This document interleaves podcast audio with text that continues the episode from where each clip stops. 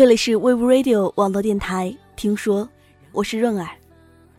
今天是个特别的日子，九年前的今天，我陪她过了第一个生日。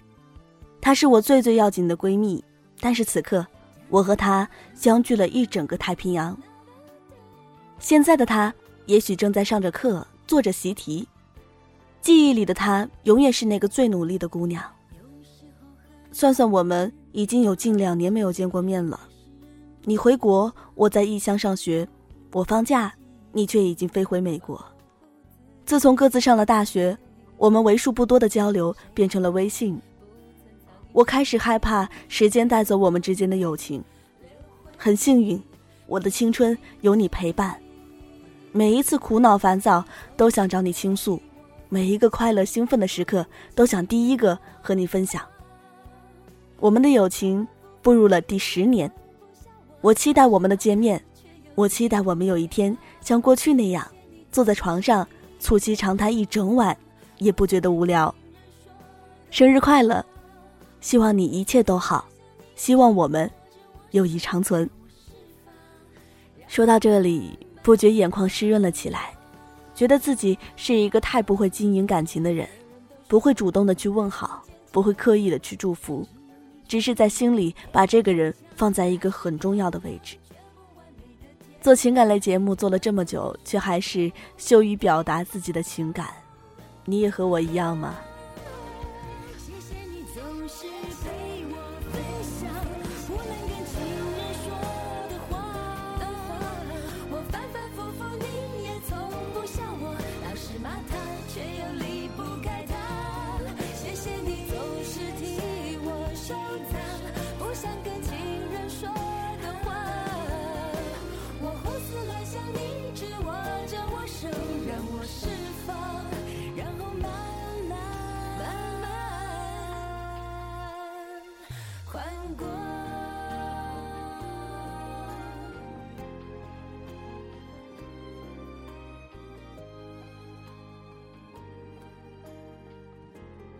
上一期的话题是厦门鼓浪屿。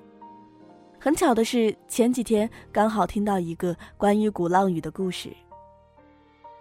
在英国有一个十一岁的男孩哈灵顿，一天与母亲在海边遛狗的时候，眼尖的他发现海滩上躺着一个透明的瓶子，他发现里头藏有一首中文手写信。根据信的内容显示，这个爱情故事似乎发生在鼓浪屿。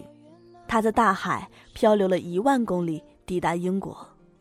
关于这封情书，内容大致上是这样子的：鼓浪屿，对于我们来说，是最令人难忘且惊喜的地方。我们的爱情故事还没有开始，便结束了。在这个不起眼的小岛上，只剩下三四天的时间，去追忆，去惋惜我们之间的爱。在这里，我能够静静的与你在一起，看着你，拥抱你。生活还是要继续，那些你执着的事情，总让你踟蹰不前。继续前进，那些你考虑的事情，最终都会被遗忘的。有句名言说：“当你无能为力的时候，就只能面对现实。”你要快乐，不要让自己饿着了，也不必改变自己。如果你想成为一名更好的人，就不需改变，因为你已经很棒了。无论你在哪儿，记得抽出时间，静静的去思考，快乐的与你心爱的人在一起。再见，我的爱人。再见，我们的鼓浪屿。我记得在校门外道别的那一刻，你的模样，我将永远铭记在心。再见，我的爱人。再见。我们的鼓浪屿。可悲的是，你离开了，生活仍需继续，我们无能为力，对吧？看到这个小故事，我突然想到前段时间梦到的初恋，我想他应该是我终将逝去的青春，但我始终谢谢他来过我的青春。其实两个人能否走到一起，时机真的很重要。如果可以，真希望我们晚点在一起。然后一辈子，那么下期我们就一起来聊一聊初恋吧，它可能对于你来说有着不同于别人的深刻记忆。你可以把记忆编成文字或者语言转述给我，来自不同城市、不同人群，相似或迥异的故事，流露出的一定都是最真挚的情感。我在这里等你的故事，我是润儿。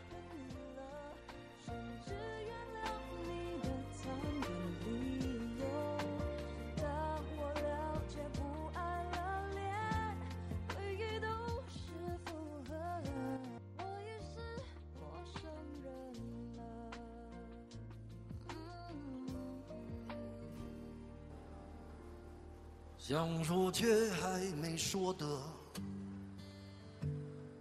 还很多。每一首歌都是一段故事。我是润儿。如果说陈升是流浪诗人，那么李宗盛就是现代诗人。难怪张艾嘉说，每一个人心里都有一个李宗盛。他写的那些唱进心头的歌曲，不仅仅是爱情，还有对人生。以及命运的调侃，又温暖，又忧伤，又坚强，又脆弱。李宗盛细腻的笔触，配以林忆莲柔婉的歌声，几乎是天衣无缝。他懒洋洋的嗓音却很清亮，有风尘的哀怨，却没有风尘的刻薄。道来字字坚强，恰如林忆莲与李宗盛的证婚人、台湾知名词作者姚谦所言：林忆莲的唱功太厉害了。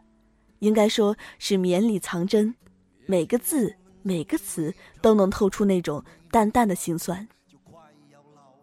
多年以后，在李宗盛的感性与理性的演唱会上，梁静茹与老李对歌唱 Sandy 的那部分，于是他看着小小的梁静茹对大家讲：“Sandy 的这些歌啊，每一首都是高难度，来，我们给静茹大大的鼓励。”然后是瑟瑟的笑。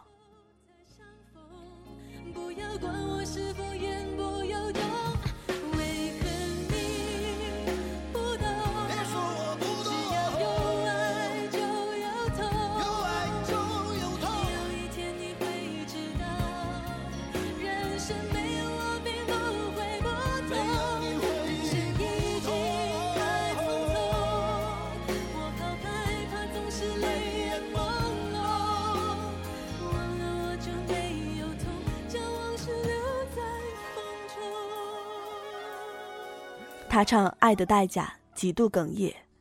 他讲迄今为止他最爱那首《铿锵玫瑰》，Sandy 的曲，他的词。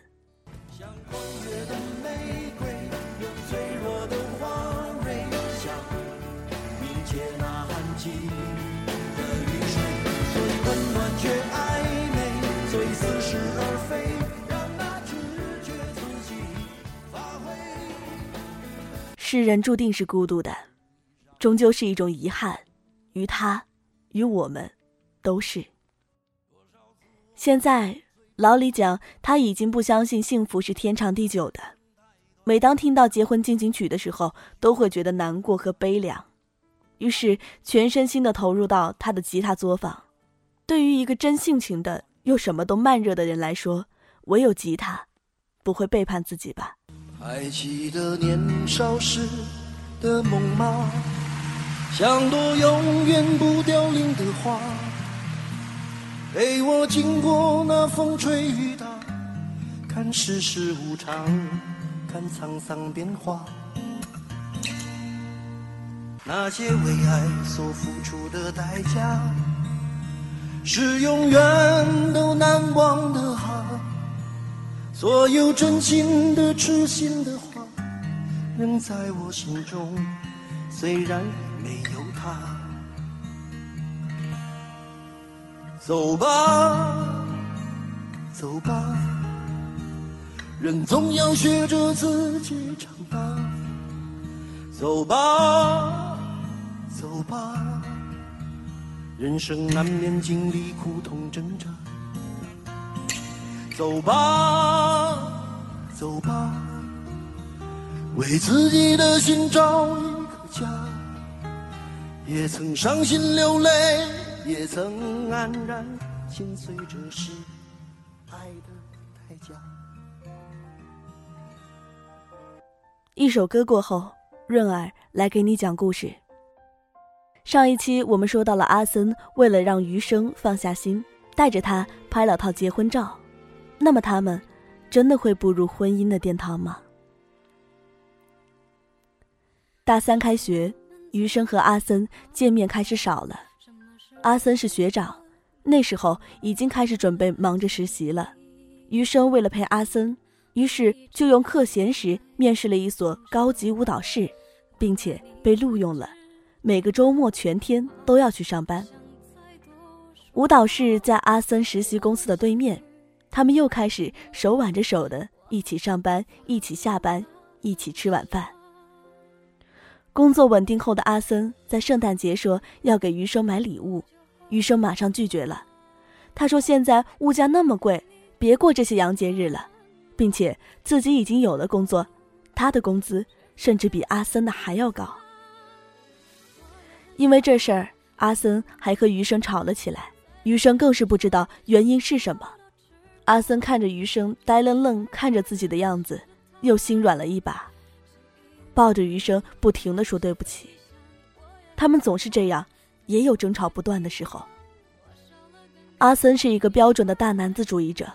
明显有直男癌的前兆，可是余生也不是个软柿子，俩人常常就中午吃什么菜，或者男生该不该帮女生打开水，再广义一点的，女生的价值是否就是结婚生子这几类问题争论的要死要活，但往往都是吵完后，阿森主动道歉，然后帮余生骂自己，一直骂到余生破涕为笑。这样吵吵闹闹的日子。一直到余生毕业，阿森要求他们同居，可是余生没有答应。他们又吵了一次，余生气得半夜一个人离开了出租屋。外面大雪纷飞。阿森早上打电话给余生，是医院接的，说他发烧晕在了万达广场，被好心人送到医院的。医生的话把阿森吓得当天假都来不及请，就跑去了医院。抱着正在输液的余生，一直说着对不起，最后将头埋在余生的头发里，浑身颤抖的哭了起来。他说：“对不起，对不起，对不起，都怪我。”他说：“早知道这样，我就不会和你吵，你打我骂我都好。”他说：“刚刚医生打电话跟我说的那一瞬间，是我长这么大第一次感到害怕，害怕失去你。”阿森原本是大男子主义的人，那是余生第一次看到阿森哭，引得周围的医生护士都在看他们。也就是那时候，余生觉得他真的离不开阿森了。余生生病这几天，阿森每分每秒都待在家里看着他，连上厕所，阿森都固执的非要背着他去。工作放了好几天，老板打电话给阿森，要他必须立刻赶到公司。阿森一直道歉，说不好意思，能不能再请几天假？家里有病人。老板好像是没答应。阿森最后气得骂了声“滚蛋”。余生在厕所里听见这句话的时候，一边笑一边哭。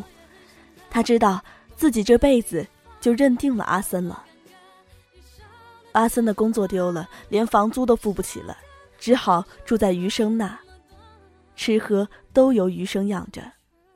这让阿森觉得特别难受，一个大男人现在居然需要一个女人养着。于是他开始疯狂的找工作，报纸上的招聘信息、网络招聘，他投了无数简历，都石沉大海。给他打电话的不是招卖保险的，就是聘流水工。余生劝他说：“没什么，大不了就这么一直养着他。”可这句话，简直是阿森心里的一颗刺。在这中间，余生的朋友来过一次，看见阿森的时候没说什么话，但也没给什么好脸色，这让阿森难受的不行，比割他的肉还让他难受。加上余生生病那几天，阿森在家已经过了将近一个月，他拼命的找工作，不是在面试，就是在面试的路上，每天回家都很疲惫。余生看他压力这么大，和他商量说。一起去云南旅游一次吧，这么些年，除了那次的徒步旅行，他们还没有过真正意义上的旅行呢。阿森本来是不同意的，觉得旅行要花很多钱，一直用余生的钱，他实在是做不到。直到余生说：“就当你欠我的吧，还差这两个钱嘛，养你都没问题。”阿森忽然就拉下脸来。最后，阿森被余生拉着登上了飞机。去云南的那天，余生很兴奋，倒是阿森没有多么开心。于他来说，用余生的钱这件事情，就像一根鱼刺，卡在了喉咙。在飞机上，余生一直小声的和阿森说话，开心的样子溢于言表。阿森却一直都沉默着。余生知道他压力大，也没有说什么，只是沉默了许久之后，一直到飞机即将降落，空姐的声音从广播传了出来。阿森忽然开口了：“余生，我们分手吧。”你你说什么？余生以为自己听错了。为什么？为什么要分手？我生病的时候，你怎么说的？你都忘了吗？对不起，余生，我可能在未来三五年都给不了你好的生活。何况现在，我还在一直一直花你的钱，我我做不到心安理得。阿森的声音越说越低，余生的眼眶开始酸涩发胀。为什么？我哪里做的不好，还是什么？阿森摇了摇头，半天没说话。他看着阿森的样子，死撑着最后一点骄傲，说：“好，分手就分手。”我希望你不要后悔。余生捂着嘴巴开始呜咽，女人就是这样，一旦情绪失控，理智什么的都不复存在。结局，阿森说了句：“等我变得有能力了，再来找你，好不好？”余生强压住要求他别走的冲动，坚定的摇了摇头说：“阿森，我从没想过你会和我说分手，我供你吃，供你住。”没想到最后，养的是白眼狼，你别找我，你不值得我浪费时间了。也好，我也并没有很喜欢你的地步，那就这样吧，再见。余生下了飞机后，就和阿森分道扬镳了，他没有打电话，也没有发消息，那是第二次，余生经历的失恋。这次不只是肺。连心脏，都像是被谁紧紧抓住了，泡进了冰桶里。冷得连鼻孔里呼出的气，眼睛里流出的泪水，都能将他冻得发抖。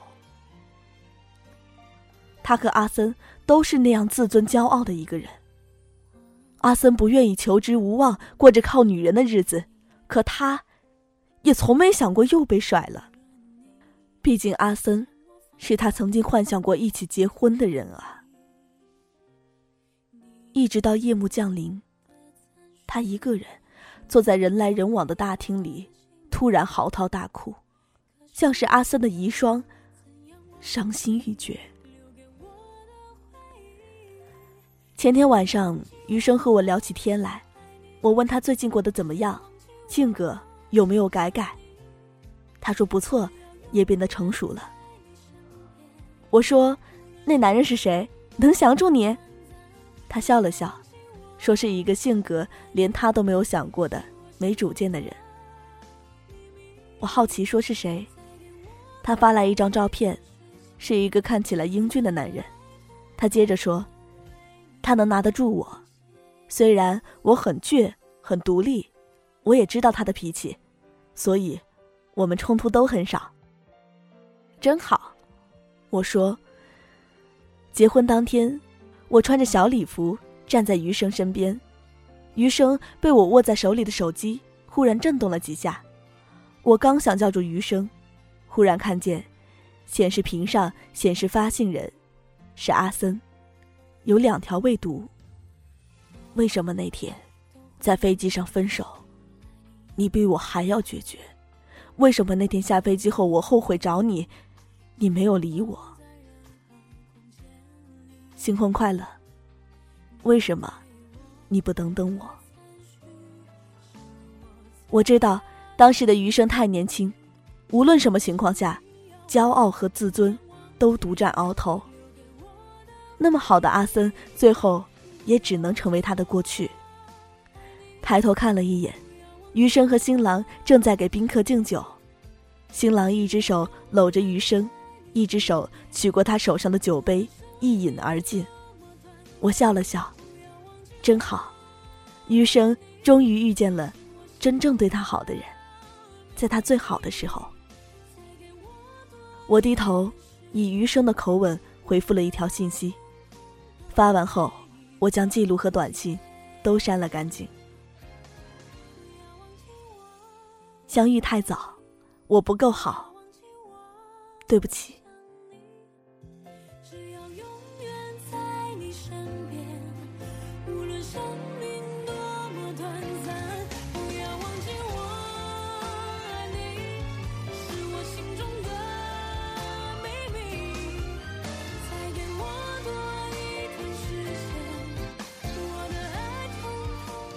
今天的节目到这里就要和您说再见了，若然下期同一时间与您不见不散。